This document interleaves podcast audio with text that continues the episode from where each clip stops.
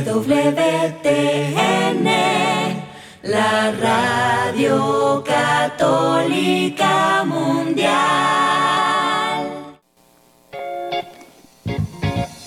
Desconéctate del mundo y conéctate con Dios. Aquí estamos conectados en familia, su amor. Siendo luz para todos los hombres. Un gran, gran, gran saludo para todos nuestros queridos oyentes de Radio Católica Mundial. Somos las hermanas comunicadoras eucarísticas del Padre Celestial y en este día con muchísimo gusto los estamos acompañando. La hermana María Victoria. Y quien les habla la hermana Iris Consolata desde Cali, Colombia, en este espacio radial de Conectados en familia. Siendo luz para todos los hombres. Les recordamos, queridos oyentes, que pueden escribirnos al correo info y también nos pueden seguir en nuestras redes sociales en Facebook, Comunicadoras Eucarísticas, en YouTube, Comunicadoras Eucarísticas, en Instagram, Comunicadoras, guion al piso, CPC y en nuestra página web comunicadoras.org. Claro que sí, y bueno, pues damos también la bienvenida a aquellos que se conectan por primera vez. Nosotras somos muy optimistas, siempre pensamos que hay gente nueva todos los días escuchándonos, así que un gran saludo para todos y por supuesto aún y muchísimo más para todos aquellos que perseveran siempre y nos acompañan diariamente. Bueno, hermana eh, María Victoria, ¿qué le parece si entonces nos conectamos con, con aquel que nos da toda la energía del amor posible, con el que nos regala el Espíritu Santo para poder empezar este programa. Es hora de comenzar. Estamos conectados. Amado Padre del Cielo, nos colocamos en tu presencia. Te pedimos que en este día nos acompañes, que puedas capacitar nuestras potencias para poder amarte, comprenderte y poder vivir en tu divina voluntad, tener esa alegría de poder hacer tu voluntad momento a momento, reconociéndonos verdaderos hijos, pero antes también sabiendo de que fallamos, que somos pecadores. Por eso, Padre del cielo, te pedimos que nos mires para que tus ojos se posen en nuestra vida y de esa forma sepamos que tenemos un Padre que nos ama. Te pedimos, Padre, que tu amor se derrame en nuestro corazón, que nos ames, para de esa forma tener una motivación día a día, momento a momento, saber que no estamos solos. Sonríenos, Padre, para que esa alegría pueda ser esperanza para nuestras vidas, para nuestras familias, para poder caminar cada día en esa senda que conduce a la vida eterna. Sánanos de, de toda herida, consecuencia de pecado, para que podamos ser también esos sanadores heridos para nuestros hermanos.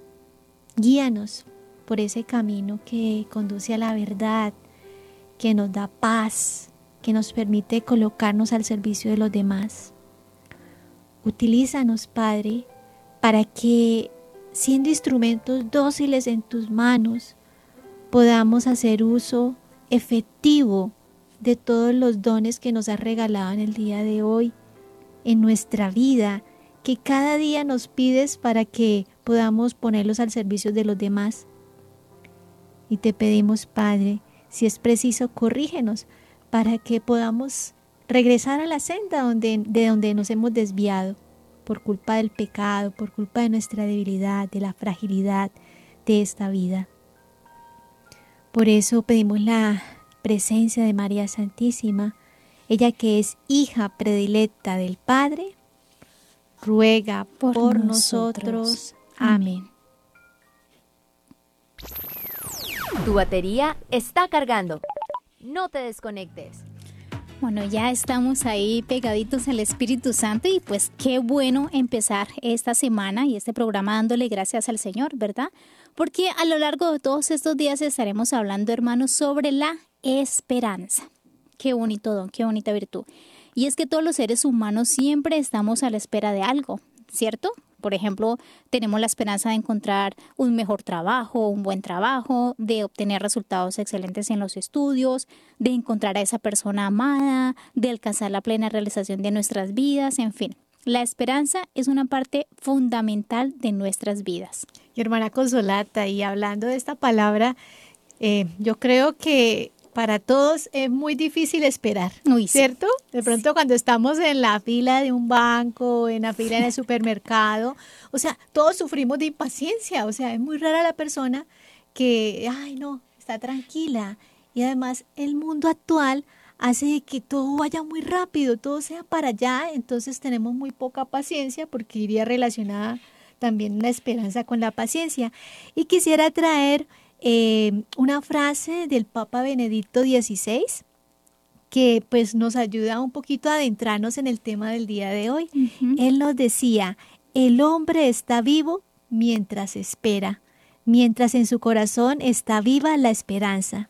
Y es que realmente pueden existir muchas personas en el mundo entero que vivan físicamente, pero que pues el agobio de la vida, los problemas, hace que pues vivan como si estuvieran muertos, ¿sí? que hayan perdido todo tipo de esperanza y que pues aunque están vivos, pues este, están esperando el, el no, el la muerte, ¿no? Qué, qué, terrible eso, hermana María Victoria. Y ahora que usted decía que la impaciencia a veces nos llega a todos, es muy bonito pensar y, analizar y preguntarnos eh, cuál es nuestro rol como cristianos en medio de la sociedad ante esa impaciencia, ¿cierto? ¿Cómo debería de reaccionar un cristiano, por ejemplo, ante el mal, ante los problemas, ante las dificultades de la vida? ¿Será que es válido para nosotros eh, llenarnos de la misma impaciencia que se llenaría una persona que no es cristiana o que pertenece a otro tipo de religión. Hay quienes, aun siendo cristianos hermanos, y nos pasa a todos, caen en el desaliento y piensan que no hay nada más que hacer, que todo es inútil. Hay otros, en cambio, que dicen que tener esperanza es ingenuidad, que hay que ser realistas. Esos son los famosos realistas. Y otros ven las cosas pues desde una perspectiva muy egoísta, ¿cierto? Dicen, desde que yo esté bien, lo demás pues me importa poco o nada desde que mi vida está en orden, pues lo demás no me interesa. Bueno, y a este grupito de personas, eh, pues que ven como tan fácil la esperanza, especialmente cuando todo va bien. Y quisiera que diéramos un paso adelante para pensar, bueno, en el momento que las cosas son difíciles, en el momento que como que todo se derrumba, ¿cómo estoy viviendo la esperanza? ¿De qué forma yo me estoy enfrentando a los problemas de la vida cotidiana, ¿no? Que de pronto no tengo parqueo, eh, que de pronto voy tarde para el trabajo, que hay un, hay un, un, accidente. un accidente, entonces me desespero, comienzo a insultar a todo el mundo. Entonces, qué bonito saber cómo ¿Cómo Reaccionar. yo vivo? ¿Cómo reacciono ante la dificultad? ¿Espero en Dios? ¿Espero en Dios? Claro que sí. Entonces ya son preguntas, Dios mío, para empezar a analizarnos durante este día. Y por eso, hermanos, nuestro tema de hoy es al respecto de lo que dijo el Papa Benedicto, nuestro anterior Papa.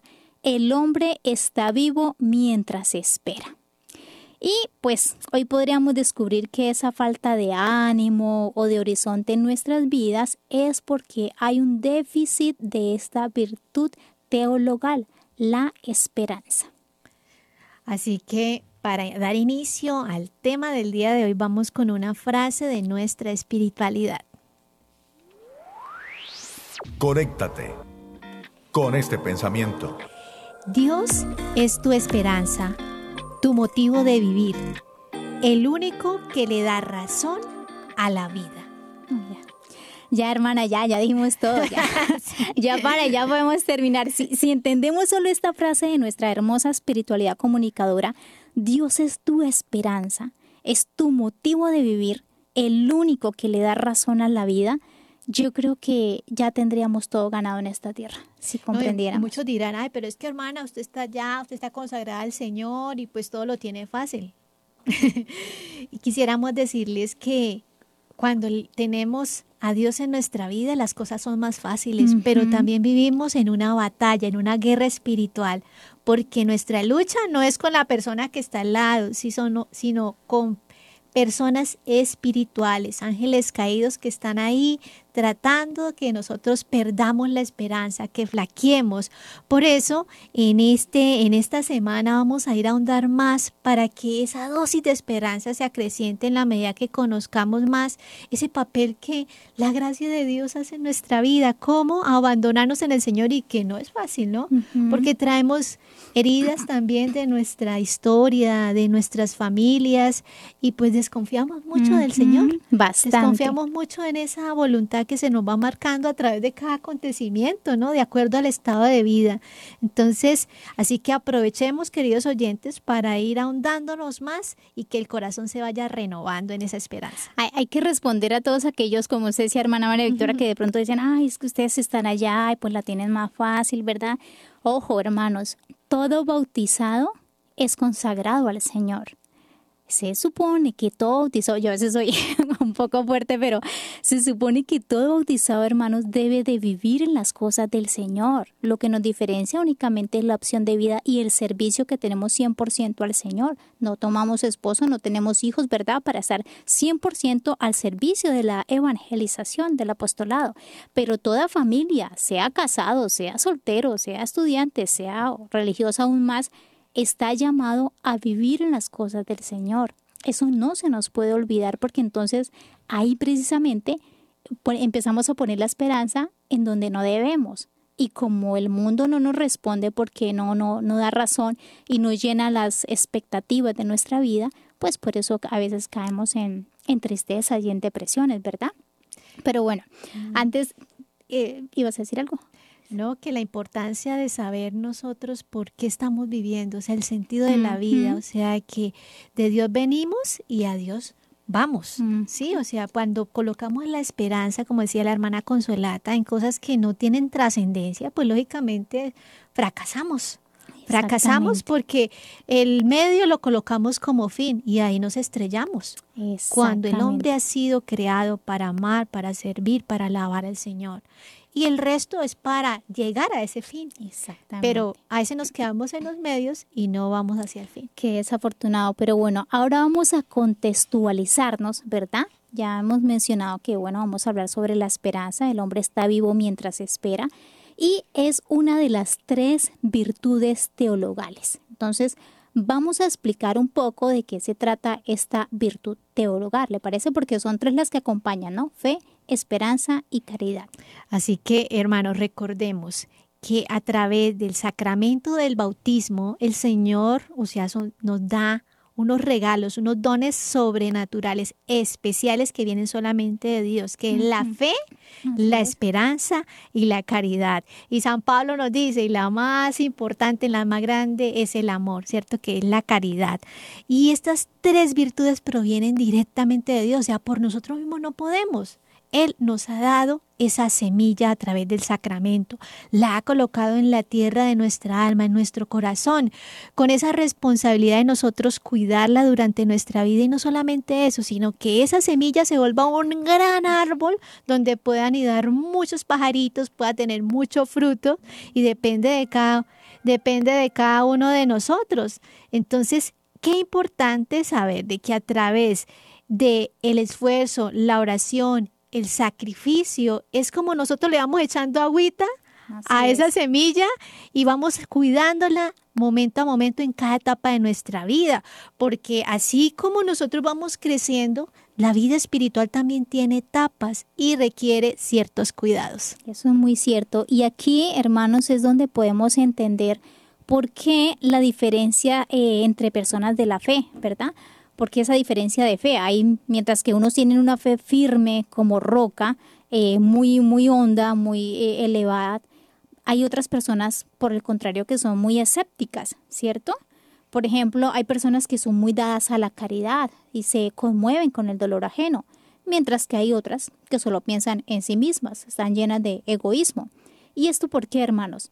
Porque unos sí cuidaron bien la semilla que les fue dada en el bautismo y velaron, o sea, sobre ella hasta dar fruto, mientras que otros no quisieron.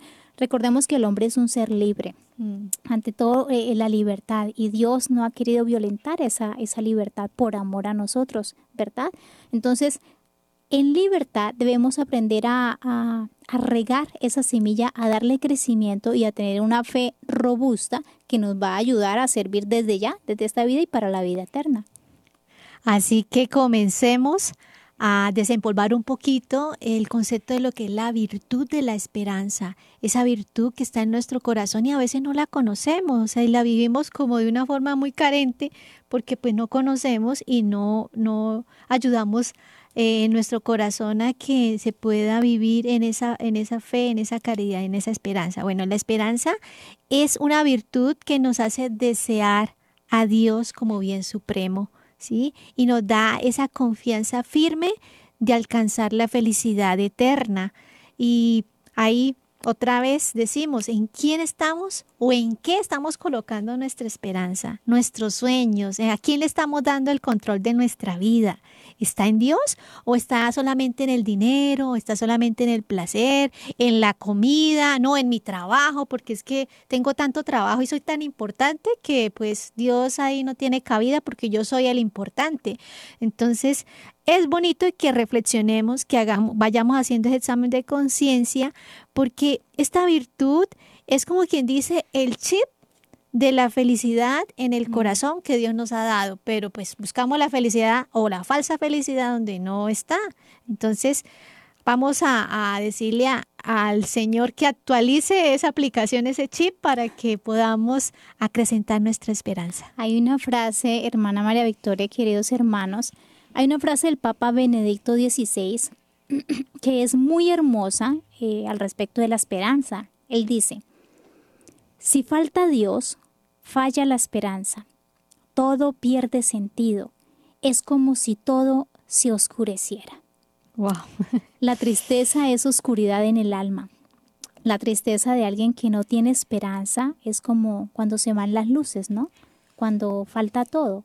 Porque es que la esperanza cristiana le da sentido a nuestra existencia, hermanos. Por eso cuando uno tiene a Dios, entra como en un estado, cuando uno, perdón, no, no tiene uno a Dios, eh, uno entra como en un estado de zozobra, ¿no? De dolor, de angustia, de, de ansiedad, incluso hasta del mismo estrés. ¿Por qué? Porque no tiene en quién esperar. Como ya dijimos, las cosas del mundo, nosotros mismos y los demás, siempre van a fallar. Nunca van a cumplir las expectativas de lo que esperamos. Solamente en Dios podemos colmar esas expectativas. Y es interesante, queridos oyentes, que pensemos un momento cómo eh, actualmente, ¿no? Eh, la tecnología, los avances científicos van pues avanzando a mil, a mil y es bueno para la humanidad. Pero así como van avanzando también el número de personas afectadas por ansiedad, depresión y tantos problemas a nivel psicológico, ¿no? psiquiátrico, o sea, aumenta porque las personas ya no tienen vida, ¿no? Han perdido pues la esperanza y porque ya se vuelven como máquinas. Bueno, queremos ser como máquinas al llevar ese ritmo ¿cierto? Que nos pide el mundo.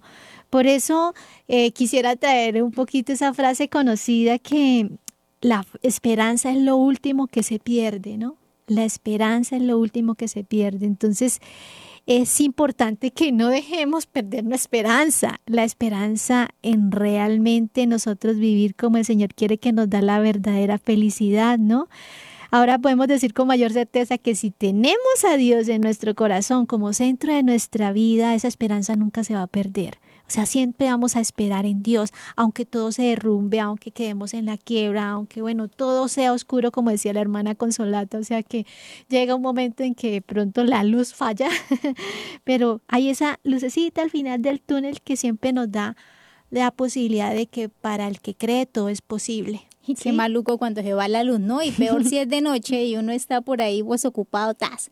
E, el estrellón contra la pared o, uno se cae, es lo mismo. La vida espiritual, generalmente uno va a oscuras, ¿verdad? Y sin la luz de la esperanza, pues es mucho más difícil. Por eso, hermanos, debemos pedirle a mm. Jesús, a nuestro Señor, así como le pedimos que aumente nuestra fe, también que aumente nuestra esperanza, porque sin esperanza, nuestra vida, como ya dijimos, pierde todo sentido y puede ser uno de los principales motivos, hermanos, de que muchas personas quieran quitarse la vida, piensen en el suicidio, porque están desesperanzados. ¿Y por qué? O sea, uno dice, pero ¿por qué estas personas? ¿Qué ha pasado en su corazón que se han eh, ellos mismos han cortado esa unión con el Señor a través del pecado, a través de esa rebeldía interior y pues se ven ausentes, se ven solos y el enemigo de nuestras almas, recordemos que tenemos tres enemigos del alma, ¿no? El demonio, el mundo y la carne, que van a aprovechar esa debilidad para poder totalmente dar una imagen muy errada de lo que es Dios y sobre todo lo que es Dios Padre.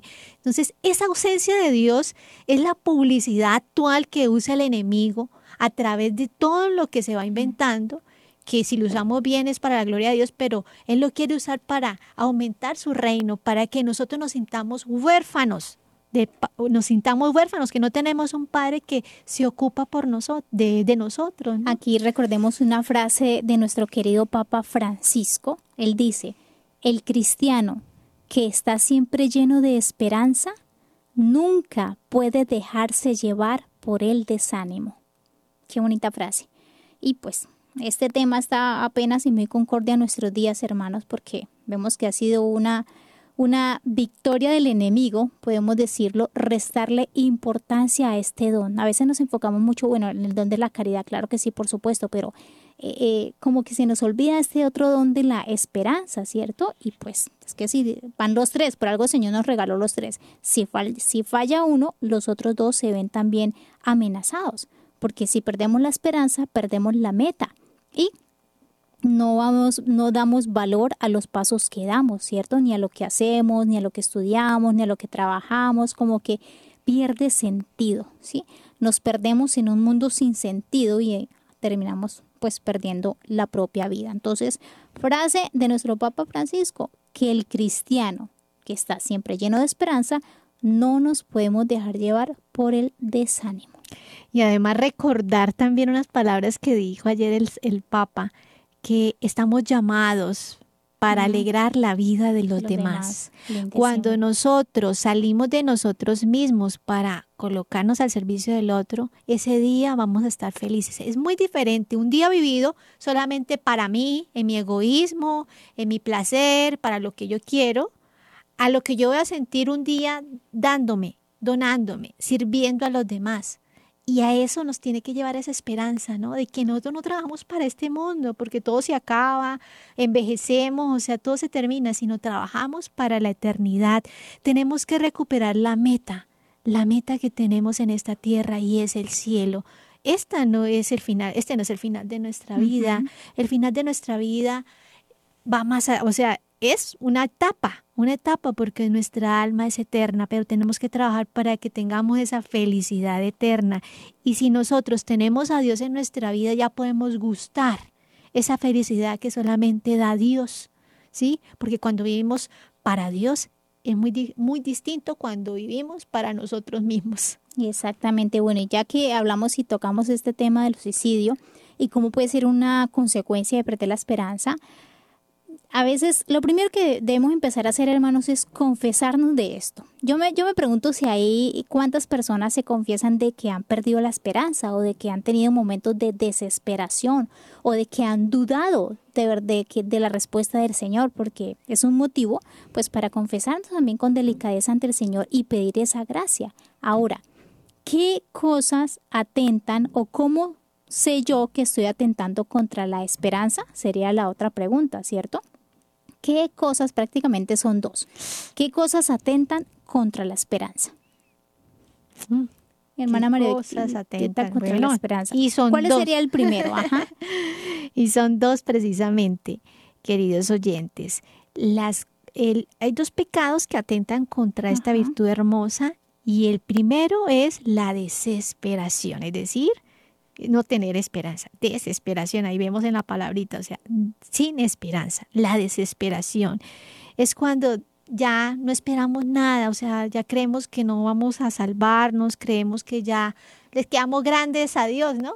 Que ya nuestros pecados sorprendieron a Dios y que ya no puede pecar, no, no, no acogemos el perdón de Dios, entonces entramos en desesperación, ¿sí? Es el caso de, de, de Judas, ¿no? Lo vemos en la escritura como él se desesperó, él, él entró remordimiento, no arrepentimiento, sino remordimiento y se desesperó, ¿no? Y quiso eh, tomar justicia por él mismo, ¿no? Entonces vemos un ejemplo de desesperación y eso es lo que quiere el enemigo de nuestra alma, o sea, como quien dice, no, Dios, usted así portándose, Dios no lo, no lo quiere, Dios, mejor que lo que se, que no exista en esta tierra, cuando realmente Dios tiene el poder sobre nuestra vida. Bueno, y el segundo pecado es contra la esperanza, es la presunción. Y esta presunción puede manifestarse de dos maneras, hermanos, totalmente opuestas la una de las otras, de la una de la otra. Aquí vemos cómo los, los extremos son malos. Primero, es presumir de la misericordia de Dios. Son aquellas personas que consideran que Dios es tan bueno, tan bueno, tan bueno, que eso es cierto, pero aquí hay un error. Dicen, Dios es tan bueno que no importa lo que yo haga, finalmente Él me dará el premio eterno, Él me dará la vida eterna sin importar lo que yo haya hecho. O sea, sin que la persona se confiese, sin que haga penitencia, sin que se arrepienta. Eso es presunción.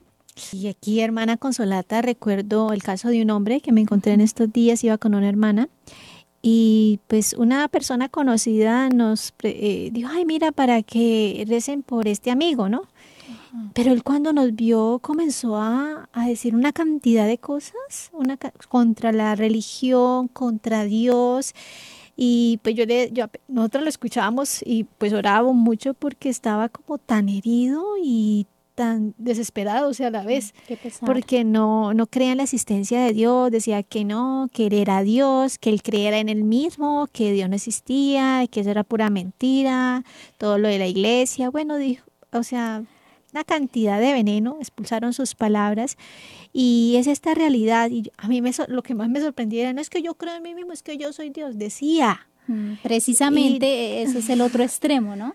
Decía, y yo decía, Dios mío, Señor, ten piedad de, este, de esta pobre alma, ¿no? Y yo le decía, y bueno, usted es papá, sí, yo, yo tengo una hija. Yo decía, ¿no crees que tienes un padre en el cielo que te, ay, no, yo no creo en eso? Y le hablaba, ¿no? ¿Crees? O sea, Dios es persona, o sea, es una persona. Claro que sí, que pesar, hay que orar por todas esas personas. Entonces, esta sería el otro extremo de la presunción. Primero, presumir de la misericordia de Dios. Eso es como un abuso también de la misericordia de Dios. Y el otro, lo que nos comenta la hermana María Victoria, presumir de uno mismo. Es decirle a Dios que no lo necesitas, que, que todo lo puedes tú mismo, que lo puedes alcanzar por tus propios méritos y esfuerzos y pues, mejor dicho, es decirle a Dios, ¿para qué Dios si yo estoy aquí? Esas personas que tienen fe en sus propios talentos, en sus propios dones, que ponen la fe en su salud, en su capacidad mm. física, en su capacidad mental y que no esperan en el Señor o no, no, no se acogen a su santa voluntad. De cualquiera de estas dos maneras, hermanos, tanto presumir de la misericordia de Dios, que es abusar, y también creer demasiado en uno mismo, es una falta. Es una falta. Y ahí estamos pecando de presunción. Y esto lleva a que expulsemos automáticamente de nuestra alma pues la vida de Dios, ¿no? que nos lleve que nos lleve al suicidio, al egocentrismo.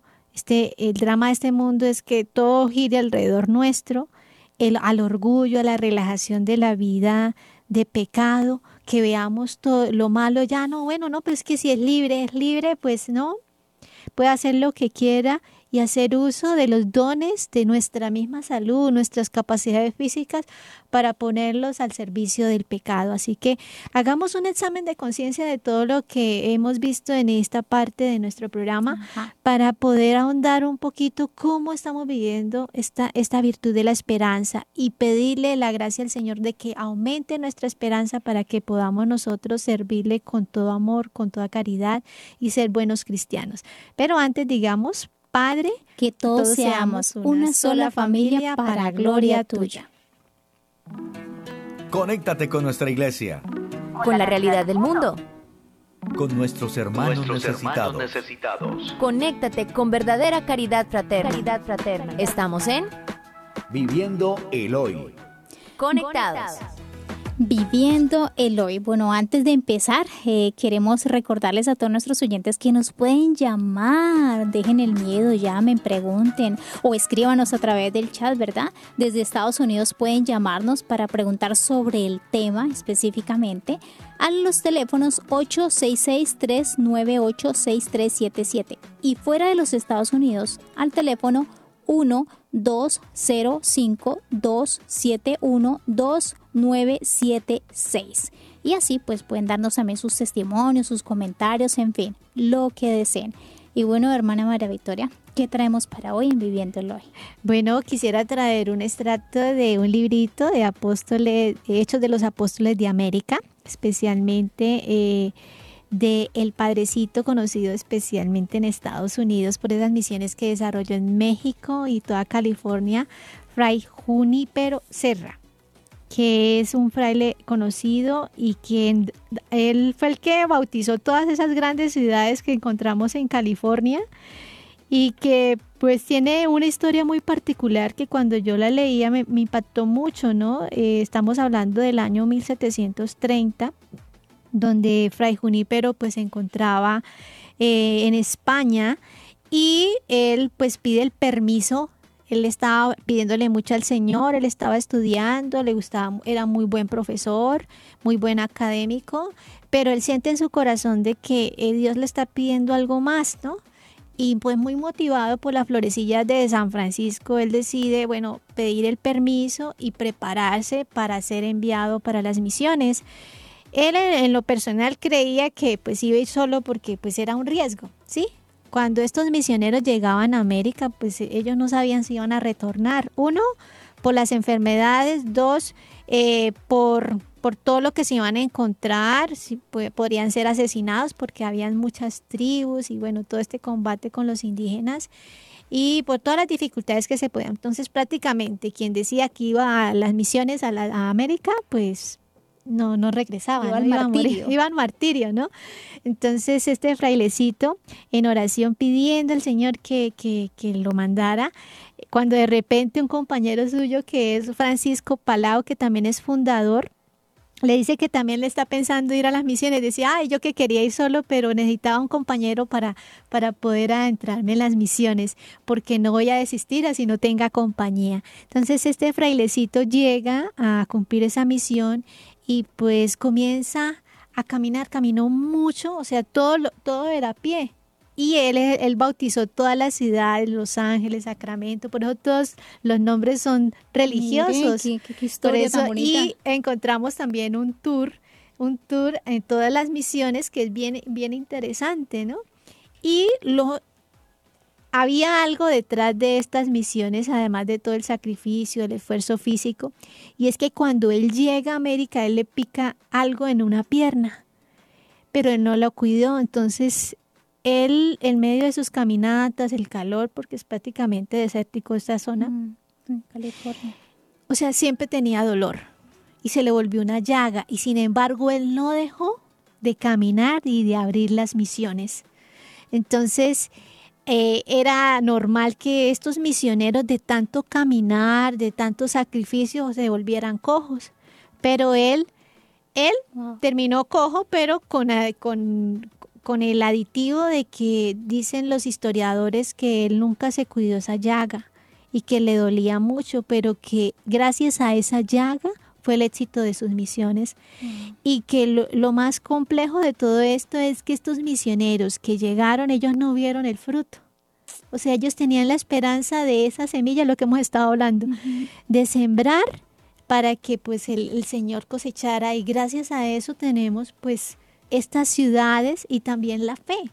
La fe que llegó a tierras americanas y a tierras mexicanas ante el sacrificio de estos misioneros. Y quiero también comentar eh, que me llama mucho la atención y es eh, al Pablo, Pablo Miki y compañeros mártires, que también era un, un sacerdote misionero que fue formado por los jesuitas y que lideró, ¿no?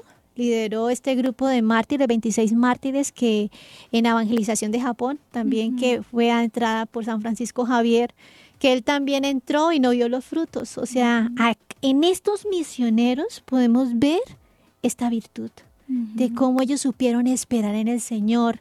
Y hablábamos al inicio, ¿no? El cansancio, la oración y el sacrificio ahondan esta esperanza. Y lo más hermoso es que cuando él, él, lo hicieron también caminar mucho, para que ellos desistieran, ¿no? Y el drama de esto es que algunos lo lograron, otros no, ¿sí? pero él logró morir en la cruz junto con sus compañeros fueron crucificados, fueron torturados, y él dijo, yo declaro que perdono al jefe de la nación que dio la orden de crucificarnos y a todos los que han contribuido a nuestro martirio. Y fueron canonizados por el Papa Pío IX en 1862 y junto con otros con otros santos. Entonces, wow, cuánto, cuánto, cuánto le debemos a nuestros hermanos mártires, ah, hasta el nombre de nuestras ciudades y cómo aprendemos a cada historia también y de verdad que es edificante, es para que nos pongamos la mano en el corazón y, de verdad analicemos nuestras vidas, qué estamos haciendo por el futuro, cuánta esperanza estamos brindándole al mundo. Hermana Consolati, es también la fe, ¿no? O sea, a veces nosotros decimos, ah, es que viene por tradición, pero hubo ya sangre, hubo personas que se sacrificaron, no pensaron en ellas mismas, se sacrificaron, ¿no?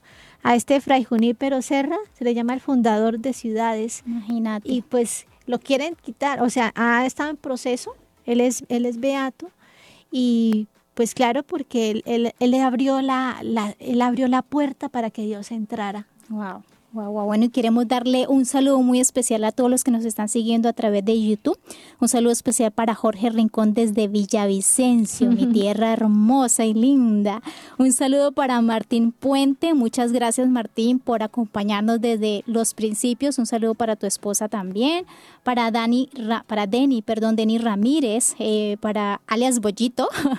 no sé cómo será el nombre, pero un saludo también porque está ahí muy pendiente. Para Gabriela Chávez, un gran saludo saludo para Brian Rodríguez, eh, para Julio Alberto Ambor, en fin, para todos ustedes y todos los que se conectan también a través de Facebook, para John Elkin Jiménez también aquí en, en YouTube, Domingo Tomás, bueno, Carlos Saucedo, Luz Glés, en fin, para todos, para don William Cifuentes, don William, gracias, para Hilda, Lucy, Fajardo Martínez, en fin, para todos aquellos, todos aquellos que están ahí pendientes, desde EWTN Radio también, Maritza, eh, todos los que están en nuestros conectados para Lulve, en fin. Muchísimas gracias por estar ahí, por llenar de esperanza y también por, por irradiar esa esperanza, porque estamos muy seguras de que todo lo que ustedes escuchan acá lo dan en sus trabajos, lo dan en sus familias y sobre todo lo viven en sus vidas diarias. Bueno, entonces esto ha sido todo por hoy en Viviendo el Hoy. Seguimos conectados, seguimos conectados. Continuamos, queridos oyentes, con el tema del día de hoy. El hombre está vivo mientras espera. Así que podemos decir que tener esperanza es positivo y optimista para nuestra vida. Claro que sí. Y el Papa Francisco eh, nos dice que es importante, algo, algo muy importante, hermanos, nuestro Papa nos recuerda que es importante, valga la redundancia, no confundir la esperanza con la virtud del optimismo. Mm. Son dos cosas muy diferentes. La una es divina y la otra es humana. Tener esperanza no es simplemente ver el vaso medio lleno, porque eso es precisamente optimismo y el optimismo es una actitud humana que depende de muchos factores. Pero la esperanza no, hermanos. La esperanza es un don, es un regalo del cielo. Aquí podemos decir, no, es que esa persona siempre es, para él es más fácil la esperanza porque siempre está alegre, siempre es optimista. No, esa es la virtud humana, el optimismo, ¿cierto? Eso ya depende también de personalidad. Pero la esperanza como tal es un don que Dios nos da a todos por igual. Así que todos por igual podemos trabajarla. El mismo San Pablo nos dice, eh, que Jesús es la esperanza y Jesús nos es dado a todos. Eso lo podemos buscar en Timoteo 1.1. Sí, hermana Consolata, y yo quisiéramos, quisiera que pudiéramos adentrarnos un poquito más en cuáles son los efectos de tener esperanza en nuestra vida. Súper lindo. Primer efecto de la esperanza. Pone en nuestro corazón el deseo del cielo y de Dios, quitándonos el apego de los bienes terrenales. Aquí podemos ver que la esperanza nos ayuda a discernir sobre el uso de las cosas y la verdadera importancia de ellas. Así no sufrimos. Decía un día un sacerdote, yo no he visto nunca un camión de trasteos detrás de un coche fúnebre. Eso no se da. Y es que, los, o sea, la esperanza nos ayuda pues a desprendernos de las cosas terrenas que no nos van a acompañar a la tumba, a usarlas rectamente para ganarnos el cielo, porque al cielo no nos llevaremos eso, sino nos llevaremos esas obras llenas de esperanza, de fe y de caridad que hayamos hecho. Importantísimo, ¿no? Pensar cómo será ese momento, ese funeral. Ahí es la hora de la verdad, ¿no? El segundo efecto eh, nos dispone a tener confianza en nuestras peticiones.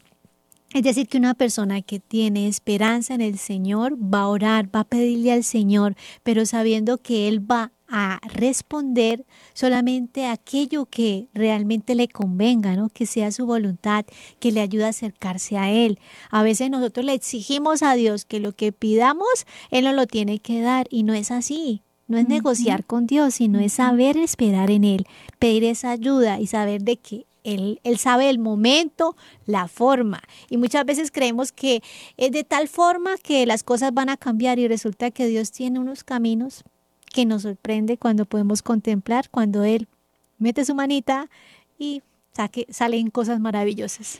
Tercer efecto, nos da motivación permanente y constancia en la lucha. Uy, qué importante esto. Me acuerdo de eh, San Pedro, el que dice, ¿no? Que la esperanza os mantenga alegres. Cuando tú tienes clara la meta, pones todo tu empeño en alcanzar la verdad. No importa si cuesta, si hay que madrugar, si hay que dejar de comer, si hay que cansarse.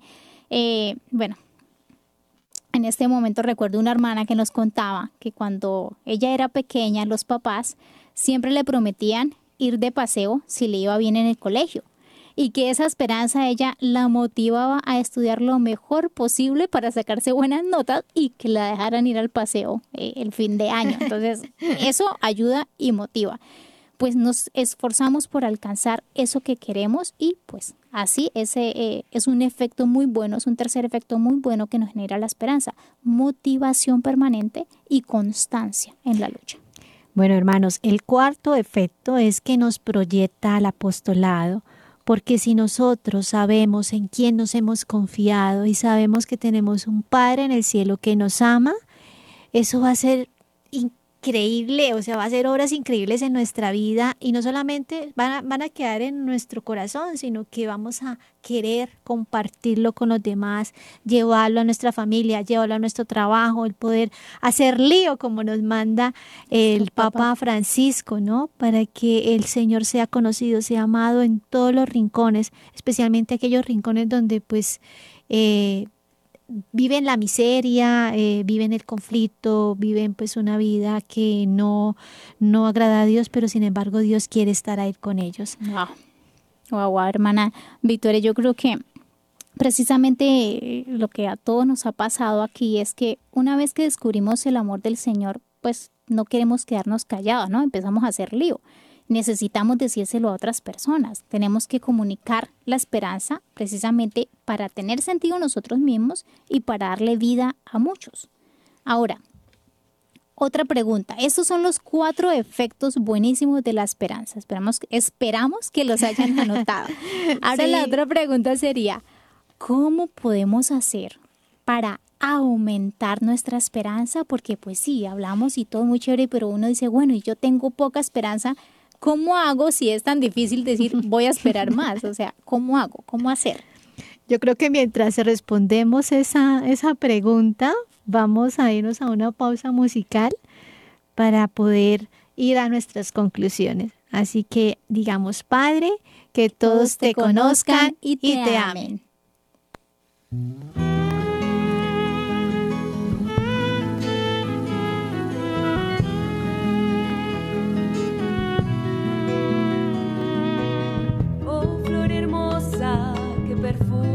Camino. Oh blanca rosa que ha cambiado mi destino. Me promete ser feliz, pero no en esta tierra. Oh Madre buena, sé mi fuerza en la prueba. Jesús, gracias por darme a María. Cuando en la cruz por mí moría recibo en mi casa como Juan quiero cuidarla.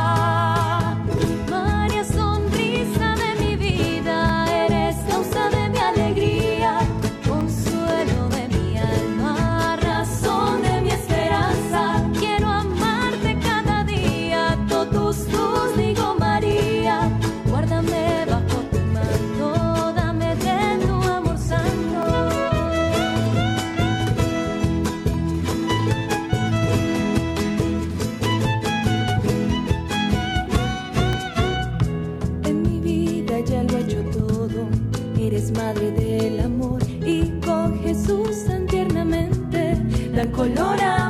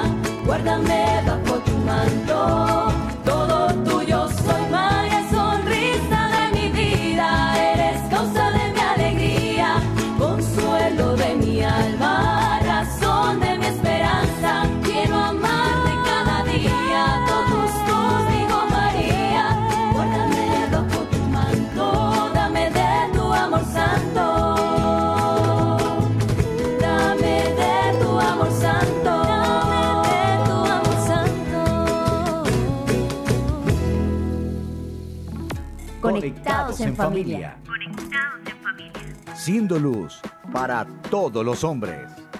Claro que sí. Seguimos entonces conectados. Aquí eh, nos entró una pregunta a través de YouTube de Denny Ramírez. Denny Ramírez nos dice, hola hermanas, entonces, ¿por qué hay personas que no creen en Dios y son muy exitosos en la vida?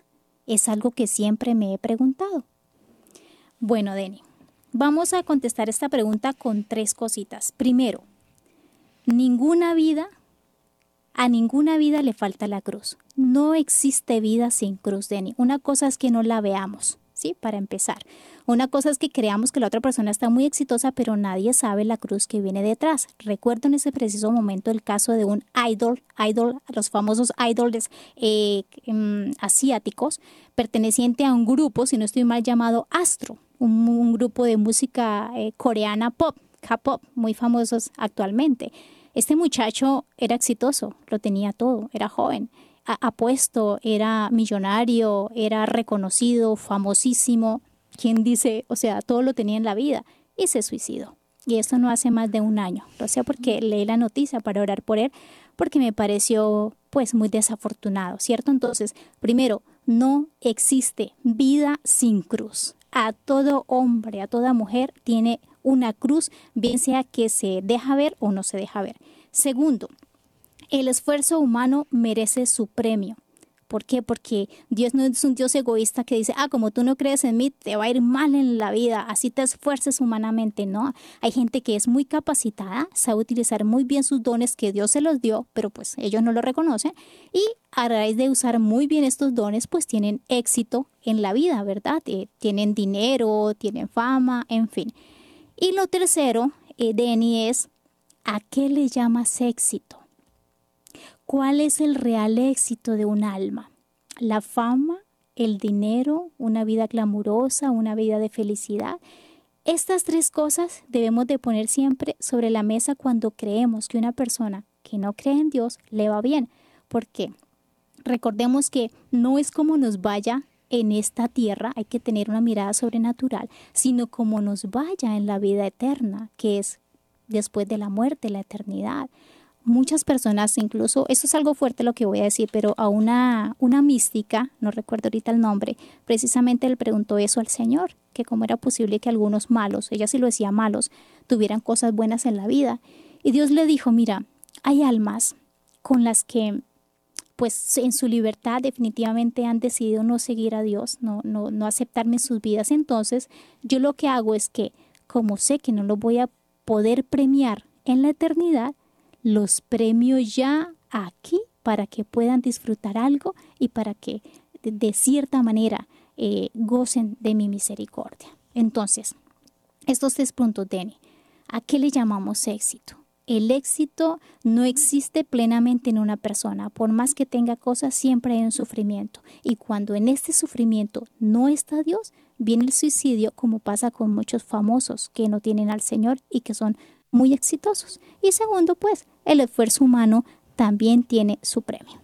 Y desde la mirada de Dios el éxito es en otro contexto que no se comprende en esta tierra. Exactamente porque es en el corazón, ¿no? Que ganemos. El, yo creo que el mayor éxito de un cristiano es llegar al ah, cielo. Exactamente. Ahora, no estamos diciendo con esto que tenemos que ser unos perdedores, ¿verdad? En la vida, no. El cristiano está llamado, Olga Sánchez, no, el cristiano está llamado a tener éxito en su vida laboral, en su vida de estudio, en su vida amorosa, en fin. El verdadero éxito que es ampararse bajo los mandamientos divinos para tener el gran éxito que es la vida eterna junto a Cristo y junto a los santos, junto a los santos ángeles también. Bueno, entonces comencemos a dar esos tipsitos para poder aumentar nuestra esperanza, hermana Consolata. ¿Cuál es ese primer como ejercicio, ¿no? Para poder nosotros aumentar la esperanza y es la oración. O sea, una, un cristiano sin oración no es cristiano. Así que es ese diálogo íntimo, frecuente, es decir, debe ser todos los días, ¿sí? Como comemos todos los días, debe ser personal, saber de que tener es Dios es persona y nos habla a nosotros como si fuéramos los únicos en el mundo, que Él renueva nuestra esperanza porque no sabemos abandonar en Él, confiar en Él y tenemos la convicción de que Él nos cuida, que Él nos protege, que nos escucha, que está atento a nuestras necesidades y que realmente es la fuente de nuestra esperanza. Así es. La segunda, el segundo tic es una rectitud del obrar y el sufrimiento para poder crecer en, en esta esperanza. Todo acto de rectitud es todo acto bueno es en sí mismo un ejercicio de esperanza, hermanos, porque tomamos la esperanza, la inyectamos y la comunicamos. En el caso de los sufrimientos, si solo son eh, vividos desde la gran esperanza, entonces pueden darnos ánimo para actuar y continuar. Y por lo tanto se vuelven así un camino de maduración y purificación. Entonces hay que tener rectitud en el obrar y mientras estamos en el sufrimiento. Y que es una oportunidad, ¿no? Porque el Señor aprendió sufriendo a obedecer y a veces el Señor permite que venga el sufrimiento para que nos acojamos y nos unamos a Dios. El la tercera forma para aumentar la, la, esperanza es la reflexión constante sobre el juicio final. Y creo que lo hemos estado hablando, hemos estado hablando un poquito sobre la muerte. Entonces, ¿cómo eh, nos vamos a presentar en ese juicio particular donde todos vamos a pasar. En algún momento todos vamos a pasar por ahí, nadie se va a salvar, ni, ni pobre, ni rico, ni sano, ni enfermo, todos vamos a estar ahí. Entonces, meditar en ese juicio final. ¿Cómo yo me voy a presentar ante Dios? Y si hoy muriera, yo, ¿cómo me voy a presentar ante el Señor? ¿Qué me va a preguntar? Y recuerde, San Juan de la Cruz nos dice, seremos examinados en el amor. Bueno, hermanos, y ya entonces concluyendo nuestro programa, podemos decir que eh, hay que hacer vida estas frases, estas palabras de nuestro Papa eh, Benedicto XVI. El hombre tiene vida mientras tenga esperanza. El hombre está vivo mientras tenga esperanza. De lo contrario, podemos estar muriendo espiritualmente y también muriendo físicamente, porque ya dijimos. Entonces, ¿qué les parece si hacemos una oración ya para terminar nuestro programa del día de hoy? Padre amado, te colocamos en tus manos esta reflexión. Ayúdanos a que podamos abandonarnos en ti y poder decir con nuestro cuerpo, nuestro corazón y nuestra alma, gloria al Padre, al Hijo y al Espíritu Santo. Como era en el principio, ahora y siempre, por los siglos de los siglos. Amén. Que el Señor les bendiga. Estuvieron con ustedes las hermanas comunicadoras. Una gran bendición. Adiós. Hemos estado Conectados con Dios. Tu batería ha sido recargada. Hasta el próximo programa. Conectados et ton